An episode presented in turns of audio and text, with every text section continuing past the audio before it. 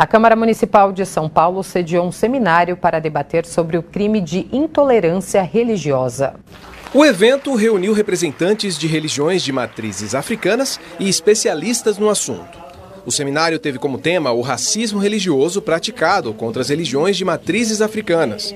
No encontro, os convidados da mesa se debruçaram sobre a Lei 14.532 de 2023, que equiparou o crime de injúria racial ao crime de racismo e que aumenta as penas nos crimes praticados contra as religiões de matrizes africanas.